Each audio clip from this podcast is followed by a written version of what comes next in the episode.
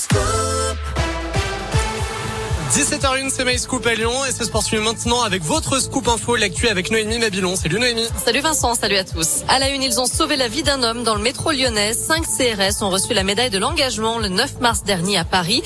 Ils ont été récompensés pour leur acte héroïque dans la station de métro Bellecour. C'était le 8 décembre, en marge d'une manif. Ils ont vu qu'un homme était victime d'un malaise et se trouvait en urgence vitale.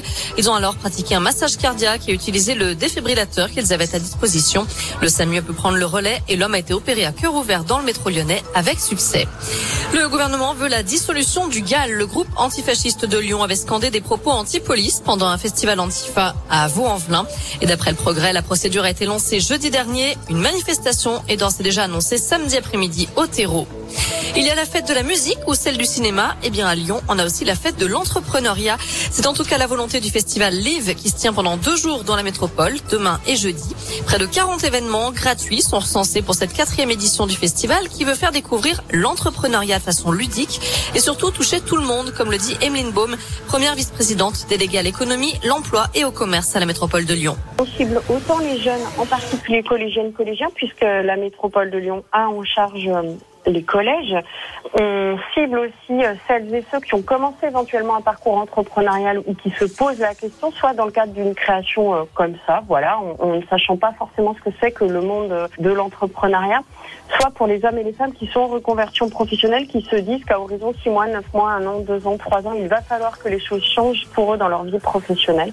On a vraiment trois cibles différentes. C'est pour cela qu'on a une diversité d'animations qui sont proposées tout au long des deux jours. Dans la métropole de Lyon, on a recensé 31 249 créations d'entreprises en 2021, ce qui est dans la moyenne puisqu'il y a près de 30 000 créations chaque année, dont plus de la moitié de ces sociétés sont toujours actives après trois ans d'existence.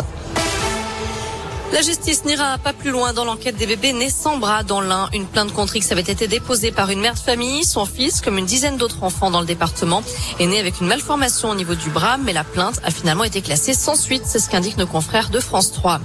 Les candidats à l'élection présidentielle invitaient un grand oral sur le thème de la chasse. Tous, enfin presque. Certains n'avaient pas prévu de s'y rendre, d'autres n'ont même pas été invités. C'est le cas par exemple de l'écologiste Yannick Jadot.